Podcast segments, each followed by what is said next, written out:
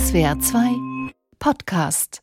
Die KlimaaktivistInnen scheinen ernst damit zu machen, dass sie weiter Straßen in Berlin blockieren wollen, bis sich an der Klimapolitik was ändert. Hat sich was geändert, fragt die letzte Generation bei Twitter rhetorisch und gibt selber die Antwort Nein. Und daher haben sie auch diese Woche wieder in Berlin einige wichtige Verkehrsknotenpunkte lahmgelegt. An der Uni in Göttingen Hörsäle besetzt, in München den Sitz des internationalen Investmentfonds BlackRock blockiert und die Gesellschaft über Kartoffelbrei und Lebensmittelverschwendung diskutieren lassen. Sie alle, die Klimaprotestierende, eint der zivile Ungehorsam, getrieben von der Klimaangst. Denn der Klimawandel macht sich bemerkbar jedes Jahr ein Stück mehr. Aber wie weit darf Protest denn gehen? Welche Mittel sind erlaubt und wo ziehen die Aktivistinnen eine Grenze? Ich habe mit Vertreterinnen der letzten Generation und von Scientist Rebellion gesprochen, um zu klären, was geht. Aber was bleibt von diesen ganzen Aktionen und rechtfertigen diese Mittel auch den Zweck? Darüber habe ich mit dem stellvertretenden Direktor des Center for Humanities and Social Chains, Robin Zelikatis, gesprochen und unter anderem gelernt, worauf es bei einem guten Protest ankommt. Ihr hört den SWR2 Podcast Was geht, was bleibt. Ich bin Christian Batzlen. Hallo.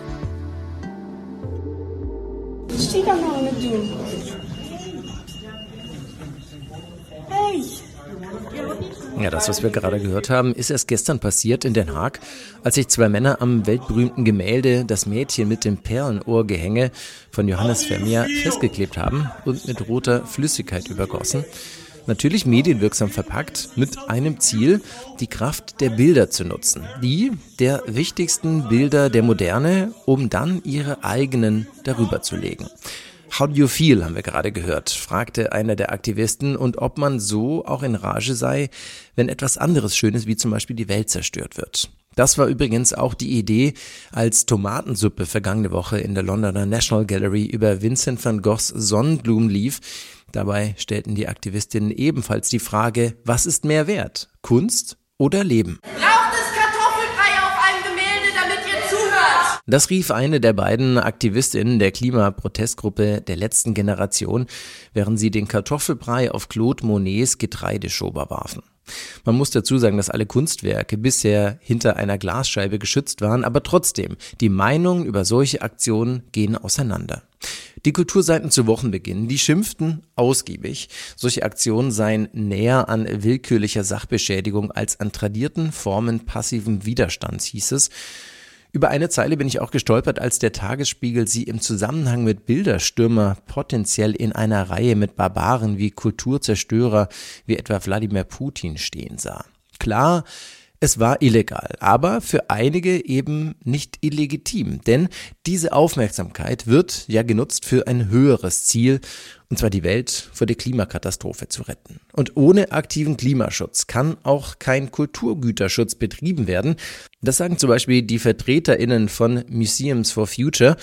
Museumsbesuche werden dann nämlich gar nicht mehr möglich sein. Auch ein valider Punkt, der nachdenken lässt. Die Sprecherin von Fridays for Future, Pauline Brünger, sympathisiert im WDR-Tagesgespräch auch mit solchen Aktionen, denn sie erinnert diese plötzliche und große Aufmerksamkeit, die gerade stattfindet, diese mediale Erregung, eben an den Effekt von damals vor ein paar Jahren. Ist das gerechtfertigt, ja oder nein? Im Zusammenhang mit der Frage von, wie schlimm ist denn die Klimakrise? Und ich würde sagen, wenn ich an die Anfänge von Fridays for Future zurückdenke, war das ja eine recht ähnliche Debatte, wo sich auch Leute gefragt haben, ist das denn in Ordnung, dass die Kinder freitags nicht mehr in die Schule gehen, sondern plötzlich auf der Straße stehen. Und die ersten Wochen und Monate haben alle nur darüber geredet und danach haben wir plötzlich gesehen, dass es die größte Aufmerksamkeit für das Klimathema und auch ja so die größte das größte Verständnis in der Gesellschaft von wie groß es diese Gefahr wirklich gab. Aber wie sehen es denn die AktivistInnen selbst? Ich habe Maike Grunst gefragt. Die 21-Jährige hatte sich Ende August in Dresden an den Rahmen der Sixtinischen Madonna geklebt. Wir haben bereits alles ausgeschöpft. Wir haben Petitionen unterschrieben, wir haben demonstriert, wir haben Briefe geschrieben an die Regierung. Ähm, und es gibt bereits Gesetze, die die besagen, hey, unsere Lebensgrundlagen, die der zukünftigen Generation müssen geschützt werden. Doch das bricht die Regierung gerade. Wir steuern in eine Klimakatastrophe zu. Und die Regierung schafft es nicht einmal, die nötigen ersten kleinen Sicherheitsmaßnahmen wie ein Tempolimit 100 oder das 9-Euro-Ticket weiterzuführen.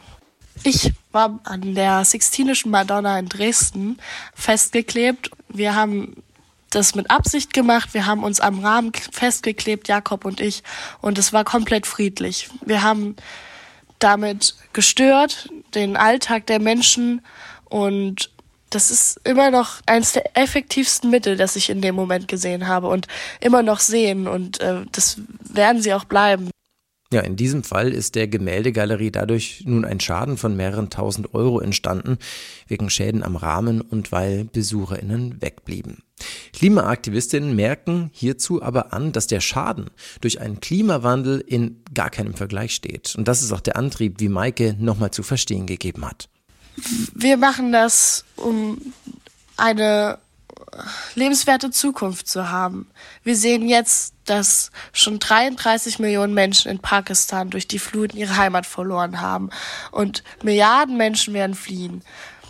Alles, was wir jetzt im friedlichen zivilen Ungehorsam machen, ist angebracht, denn wir müssen stören weil es so nicht weitergehen kann und wir jetzt die ersten einfachen Sicherheitsmaßnahmen brauchen angesichts der Klimakatastrophe in einer zwei drei Grad heißeren Welt werden wir gucken müssen. Also wir werden uns ums Essen streiten. Die Ernten werden ausfallen und deswegen sind jetzt die friedlichen Mittel sehr notwendig. Und dann habe ich noch mit Lina gesprochen, ebenfalls von der letzten Generation. Sie hat mir erzählt, wann für die KlimaschützerInnen eine Aktion als gelungen gilt und dass sie wissen, dass durch solche Aktionen wie ihre die Bereitschaft zum Klimaschutz in der Bevölkerung steigt. Wenn man in die Geschichte schaut, dann sieht man, dass friedlicher ziviler Widerstand ähm, eine Art des Protests ist, der gut funktioniert, weil es eine Dilemmasituation erschaffen kann. Es ja, es polarisiert und stößt damit Diskussionen an, ermöglicht neue Räume, gesellschaftliche Räume, in denen man über Themen sprechen und diskutieren kann. Und ja, sobald wir ähm, dazu in der Lage sind, dies anzustoßen, geht für uns die ja, Aktion natürlich als gelungen. Man möchte ja im besten Fall eine Bewegung lostreten, neue Anhänger finden. Aber es ist ja auch so, dass sich viele Bürger von euren Aktionen gestört fühlen. Die stehen gar nicht hinter diesen Aktionen. Und dann wäre doch der Effekt kontraproduktiv. Also es schadet ja eigentlich dann dem Ziel. Wie geht ihr da mit diesem Zwiespalt um? Was wir brauchen, ist eine Mehrheit für die Maßnahmen, die wir wollen, dass sie ergriffen werden. Also wir brauchen Mehrheiten dafür, dass ähm, ein Tempolimit sinnvoll ist auf deutschen Autobahnen. Und diese Mehrheiten, die gibt es schon. Und diese Mehrheiten verspielen wir nicht durch unsere Aktionen. Es gibt ähm, viele Studien dazu, ähm, zum Beispiel auch in Großbritannien. Da gibt es eine ähnliche Kampagne, Just Stop Oil heißt die. Ähm, und die hat festgestellt, die machen ähnliches, auch Straßenblockaden und dass dadurch tatsächlich die Bereitschaft auch in der Gesellschaft gestiegen ist, für Klimaschutz ähm, Sachen zu unternehmen und in, in dementsprechend zu handeln. Und wir verstehen, dass Menschen ähm, vielleicht mit unseren Methoden nicht übereinstimmen, vielleicht lieber andere Wege gehen möchten. Wir sehen es als effektivste Möglichkeit, jetzt den, den Druck zu erhöhen. Jetzt gab es ja zum Beispiel auch Aktionen in Paris von Parkour-AktivistInnen, die in der Innenstadt die Lichter ausgeschaltet haben. Sind jetzt solche Aktionen nicht irgendwie auch sinnvoller, die Aufmerksamkeit zu erzeugen und mobilisieren, ohne dass jetzt irgendwas zu Schaden kommt? Wir sehen, dass solche Aktionen vielleicht in einzelnen Fällen auch große Aufmerksamkeit erregen können. Wir versuchen auch immer wieder solche Aktionen zu machen. Also wir haben zum Beispiel Ölpipelines symbolisch abgedreht als letzte Generation. Wir haben Tempo 100 Schilder vor dem Verkehrsministerium von bei Wissing abgelegt und solche Kunstaktionen, solche symbolische Aktionen entfalten aber erst ihre Kraft, wenn gleichzeitig auch Druck da ist und überhaupt erst ja ein Raum da ist, den diese Aktionen ausfüllen können. Und deswegen brauchen wir auch diese Autobahnblockaden. Das heißt aber in den letzten Monaten ist die Art des Protests eigentlich extremer geworden. Die Spirale ist enger geworden. Man möchte mehr Aufmerksamkeit. Da stellt sich dann direkt die Frage, wie ist das bei euch, eurer Meinung nach? Wie weit darf man da gehen für den Klimaschutz? Wir werden alles machen, was im friedlichen Rahmen möglich ist. Und wir werden ähm, den Druck immer weiter erhöhen, ohne dabei natürlich über, ähm, ja, über die Grenzen der Gewaltlosigkeit hinauszugehen. Und es macht doch eine andere Gruppe so, mit der ich hier für diesen Podcast gesprochen habe. Scientists Rebellion. Sie ist eine internationale Protestgruppe von WissenschaftlerInnen, die zunächst vor dem Klimawandel gewarnt hatten und nun aber in den zivilen Widerstand übergegangen sind. Und mir hat ihr Sprecher Jan Krüsemann ihre Philosophie näher gebracht. Wir sind schon in der Koalition auch mit der letzten Generation, weil wir das gleiche Ziel haben auf eine Art. Aber grenzen uns auf eine Art schon ab. Also wir sitzen jetzt nicht an Autobahnen, sondern sind eher, dass wir sagen, hey, diese Leute sind nicht irgendwelche Störer, denen langweilig ist, sondern die handeln auch beruhend auf der Wissenschaft. Aber bisher die Aktionen, an denen wir teilgenommen, an denen ich auch diese Woche, letzte Woche teilgenommen habe, die sind ein bisschen pointierter gegen Ministerien, gegen Unternehmen und nicht als Stören sozusagen das Leben der gesamten Bevölkerung unterbrechen. Und wie wir gleich noch von Professor Zelikates lernen werden, ist das eben auch ein wichtiger Unterschied in der derzeitigen Debatte. Das sind sich die Scientists Rebellion auf jeden Fall auch bewusst. Das hat mir Jan erzählt, was ihre Ziele sind und warum ein bisschen Sachschaden doch okay sein könnte. Schadet sich Aktivismus, indem er die Aufmerksamkeit vor allem eben auf die Art des Protestes legt? Ja, ich denke, da sollte man auf jeden Fall aufpassen die Protestformen müssen, finde ich, intelligent gewählt sein. Da muss immer eine Art Transfer sein, dass wenn ich diesen Protest sehe, ich sehe, ah ja, okay, da wurde etwas blockiert, weil die Institution oder so, die blockiert wurde, macht irgendetwas nicht, was sie machen soll eigentlich, um unser Überleben zu garantieren. Und wenn man das aber nicht hat, wenn diese Transferleistung nicht da ist, und man vielleicht auch einzelne Details der Aktion falsch kommuniziert, kann es ganz schnell sein, dass sich sowohl Menschen als auch die Medien, je nachdem, es ist manchmal nicht mehr zu trennen, wer damit zuerst anfängt, durch solche Medien wie Twitter, sich eben in so Kleinigkeiten verlieren und nicht wirklich drauf auf die Motivation und auf die Forderungen achten, sondern eher, ja, da ist zum Beispiel ein Krankenwagen nicht durchgekommen und deswegen ist ein Mensch gestorben die, wegen der Klimakrise werden Millionen Menschen sterben. Also wenn man das so sieht, im Vergleich ist das klein, aber natürlich ist das viel greifbarer. Und damit schadet man sich dann auf eine Art, denke ich. Protestaktionen, wann gelten die für euch als erfolgreich? Also ich denke mal, sie gelten dann als erfolgreich, wenn man nicht mehr ignoriert werden kann. Weil das ist diese große Frustration, dass zuerst einfach nur informieren, die Wissenschaft seit den 70ern informiert, wurde ignoriert.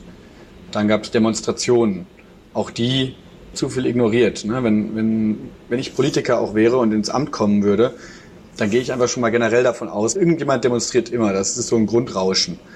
Aber für uns ist, ist es ein Erfolg, wenn wir kommunizieren können, uns ist es so ernst und wir haben so eine Angst um die Zukunft, dass wir aus unseren Laboratorien uns verabschieden und uns an Straßen beziehungsweise oder an, auf, an Gebäuden, wie auch immer, festkleben oder einfach nur blockieren das für uns so unangenehm ist, aber dass, dass man das sieht, diese Wissenschaftler und Wissenschaftlerinnen, die das nicht machen müssten, die eigentlich ein gutes Leben haben, die auch echt keine Freizeit haben mit irgendwie zu viel. Also wir müssen alle mal Urlaub nehmen, dann teilweise eine Woche Urlaub für so eine Protestwoche, um dann dort im Regen zu sitzen auf der Straße, um auf die Klimakrise aufmerksam zu machen. Und wenn das die Leute checken, die das sehen, dann ist es für mich erfolgreich, weil dann startet man so eine Transformation in der Gesellschaft ist es euch wahrscheinlich auch wichtig, dass nichts zu Schaden kommt. Oder seht ihr das dann schon als Schaden, zum Beispiel jetzt bei BlackRock ähm, heute oder gestern, wenn dann an den Scheiben da die Farben kleben und so weiter? Hm.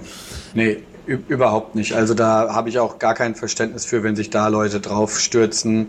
Im, im Porsche-Pavillon zum Beispiel war auch eine große Sorge der ähm, Menschen der Autostadt, dass der Linoleumboden beschädigt werden könnte von den Kleberesten. Und das ist einfach so unglaublich lächerlich, wenn man sich anschaut, was diese Firmen durch ihre Investition halt viel indirekter natürlich und im, im System legal leider, aber was die kaputt machen im Vergleich zu ein bisschen beschmierten Scheiben und Linoleumboden, der mit Kleberesten befleckt ist. Also da habe ich kein Verständnis für und das ist für mich eindeutig immer noch gewaltfreier Protest. Auch wenn er dann mit eventuell mit einer laut dem Gesetz mit einer Sachbeschädigungsanzeige belangt werden kann. Also ich finde es schon interessant zu hören, was diese Menschen antreibt und wie sie eben auf die Sache blicken.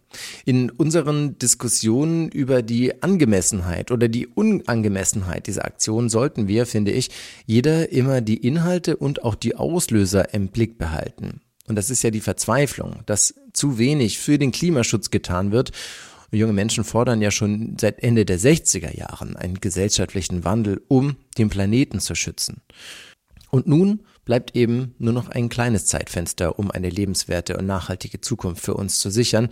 Das sagt auch das Potsdamer Institut für Klimaforschung. Aber heiligt der Zweck die Mittel? Brauchen die derzeitigen Klimabewegungen eher vielleicht ein sympathischeres Image oder vielleicht auch ein radikaleres? Sind diese Proteste derzeit überhaupt radikal?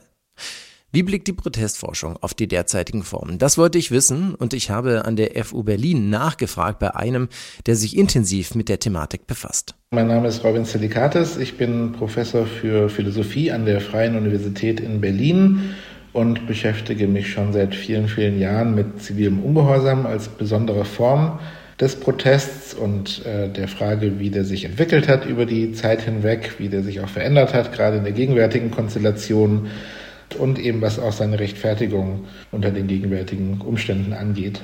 Was ich jetzt in der jüngeren Zeit vor allem als Veränderung beschreiben würde, sind einerseits, dass ziviler Ungehorsam sehr viel stärker aus dem nationalen Rahmen ausbricht, was natürlich auch zu tun hat mit den Herausforderungen. Nicht? Also Klimawandel ist natürlich eine globale Herausforderung. Die Klimakatastrophe betrifft andere Weltgegenden schon viel stärker als uns hier, kann aber, da sind sich ja im Prinzip alle einig, auch nur auf globaler Ebene wirklich effektiv angegangen werden.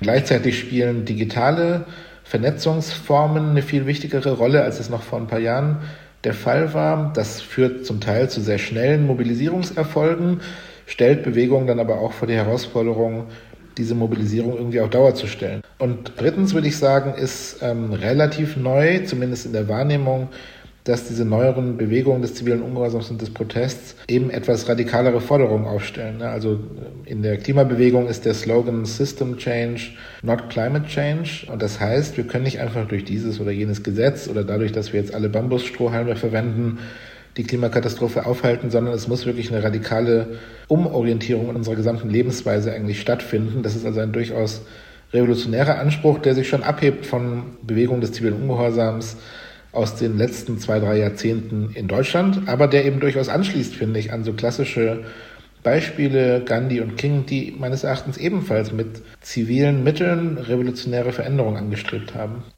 Der zweite Punkt ist sehr interessant. Es geht um jüngere Klimaproteste, die ja analog stattfinden, auf der Straße stattfinden, in Museen stattfinden, trotz der digitalen Zeit. Warum ist das so wichtig? Einerseits, weil eine rein digitale Protestaktion eben auch sehr, sehr schnell äh, verpufft und vielleicht auch nicht mehr die Aufmerksamkeit erregt. Es ist eigentlich so, dass man beides zusammendenken muss. Nicht? Also es kann nicht nur im digitalen Raum stattfinden. Das heißt, das Digitale ist extrem zentral für die Vernetzung, für die Kommunikation, für die Mobilisierung aber sie müssen als Protestbewegung in den öffentlichen Raum hineinwirken. Und der ist nun mal in den Straßen, Museen, an den Universitäten, an anderen Orten, in dem sich eben die Leute dann auch aufhalten. Und der zweite Punkt ist eben, dass sie als Protestbewegung ja nicht nur einzelne Protestakte inszenieren wollen, das geht vielleicht auch digital, sondern sie müssen Strukturen schaffen, die eben auch ähm, die Bewegung in die Zukunft tragen, die sie auch ein Stück weit flexibel machen, die es ermöglichen, zu diskutieren, zu Entscheidungen zu kommen, vielleicht auch die Strategien anzupassen. Und das geht eben digital, wenn Sie einfach nur eine große Facebook-Gruppe sind oder viele Follower auf Instagram haben, dann geht es nicht wirklich, weil dort die Kommunikation doch ziemlich einseitig ist oder eben sehr, sehr fragmentiert ähm, erfolgt. Und diesen Raum, den nehmen Sie sich ja auch derzeit, die äh, Klimaprotestbewegung. Zu diesem Podcast habe ich auch mit äh, der letzten Generation und Scientist Rebellion gesprochen und beide haben bestätigt, dass Aufmerksamkeit eben eine sehr wichtige Währung ist und auch daran gemessen wird, ob ein Protest erfolgreich ist. Welche Parameter darüber hinaus gibt es denn noch? Man muss da, glaube ich, zwischen zwei Fragen unterscheiden, nicht? Also zwischen der Frage, was ist guter im Sinne von gerechtfertigter ziviler Ungehorsam? Das ist eine Frage nach den Prinzipien. Das ist eine Frage nach der vielleicht auch moralischen Rechtfertigbarkeit des Protests. Immerhin werden da ja Gesetze gebrochen, um eben Aufmerksamkeit zu erzielen, um den Druck zu erhöhen. Das zweite ist eine etwas anders gelagerte Frage, nämlich was sind effektive Formen des Protests? Also was generiert tatsächlich Aufmerksamkeit? Was sind die guten mhm. Strategien, um das zu tun? Und ich glaube, diese Fragen muss man etwas besser auseinanderhalten, weil man mit den konkreten Protestformen ja durchaus Probleme haben kann. Also ob es jetzt das Beste ist, im Sinne von das effektivste Mittel, den morgendlichen Berufsverkehr zu blockieren oder sich an ein Gemälde, das im Museum hängt, anzukleben oder es mit Kartoffelbrei zu bewerfen. Darüber kann man streiten. Aber man kann trotzdem akzeptieren, dass die prinzipielle Rechtfertigung eines solchen Protests durchaus gegeben ist. Das sind also zwei Ebenen, auf denen man das diskutieren muss. Und in dieser strategischen Frage der effektiven Mittel, da bin ich eben auch nicht sicher, ob die Bewegung da immer die richtigen Entscheidungen trifft, auch wenn ich auf der prinzipiellen Ebene überzeugt bin, dass sie sehr starke Rechtfertigungen für ihr Protest handeln und auch für die sagen wir mal, stärker militanteren Formen des Protests, die sich in der Zwischenzeit abzuzeichnen beginnen, haben.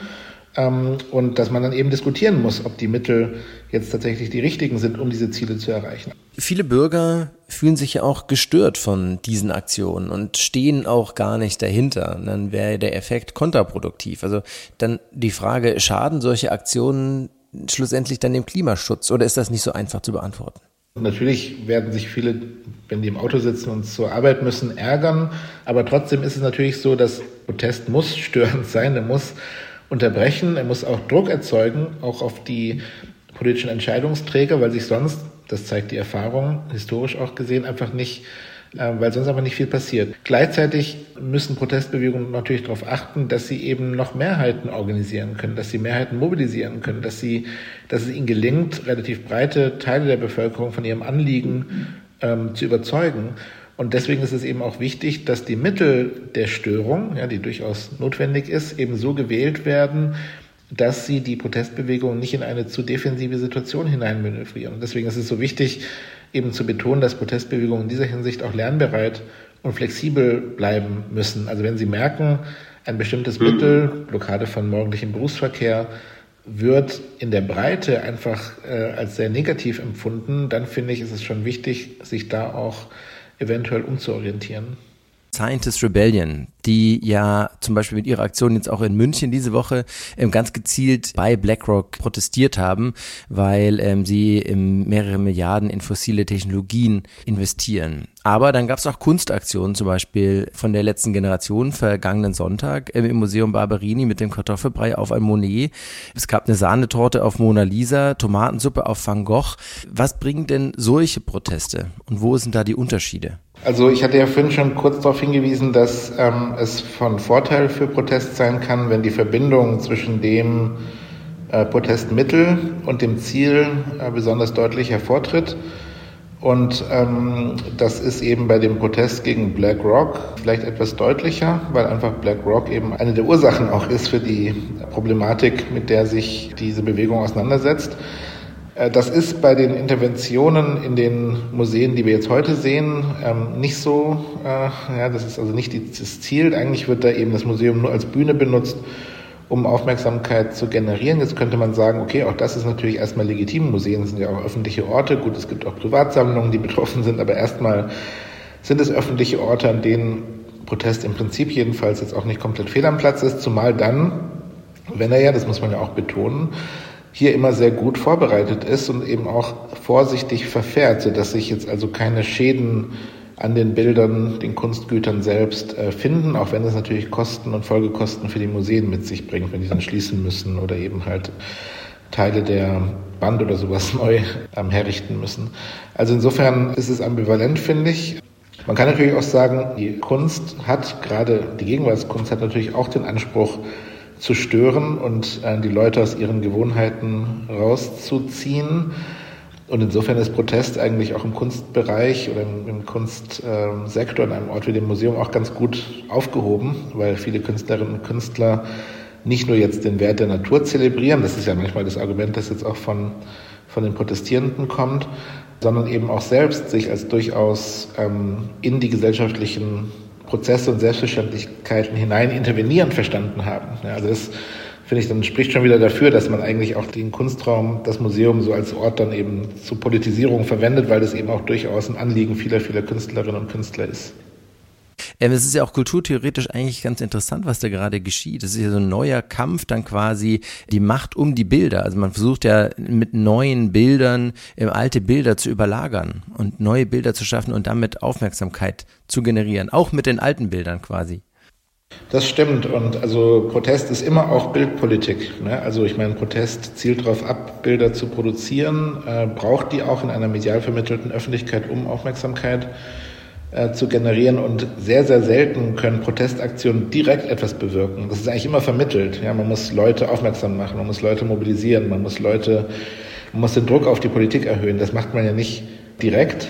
Ja, ist, da spielen Bilder natürlich eine sehr, sehr zentrale Rolle. Monet, Van Gogh, Vermeer, also als Vehikel für den Klimaschutz, ist ein interessanter Ansatz. Ebenso auch der von Fridays for Future Sprecherin Pauline Brünger, die wir schon zu Beginn des Podcasts gehört haben.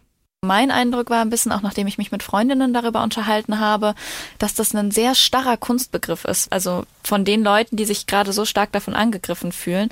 Weil mein Eindruck ist eigentlich, dass Kunst ja auch ein bisschen davon lebt, dass Menschen mit ihr interagieren. Und ich denke, dass ganz wenige Menschen einen persönlichen Bezug zu diesem Monet-Bild hatten. Und jetzt gerade ich so viel wie seit langer Zeit nicht mehr ähm, wirklich über die Bedeutung von Kunst und auch von diesem Bild und was das mit mir macht und was das für mich bedeutet nachgedacht habe. Und wo ich das Gefühl habe, auf einer Ebene ist das ja auch ein Gewinn für die Kunst. Unterm Strich ist klar, Maßnahmen, die zu spät kommen, die werden keinen von uns schützen. Jede Tonne Treibhausgas gefährdet uns und eben auch alle Kunstwerke. Und ich finde diesen medialen Kampf um und ja dann auch mit den Bildern spannend. Und dieser Ansatz für die Kunst bei diesen Aktionen noch etwas Positives abzugewinnen, war mir zu Wochenbeginn auch noch nicht präsent. Das war Was geht, was bleibt, der Kulturpodcast von SWR 2. Fragen, Anregungen, Kritik und Ideen wie immer an kulturpodcast.swr.de. Wir freuen uns natürlich ebenso über jegliche Likes, Sterne und Empfehlungen. Ich bin Christian Batzlen. Ich danke fürs Zuhören, Mitdenken und Klimaretten. Bis nächste Woche.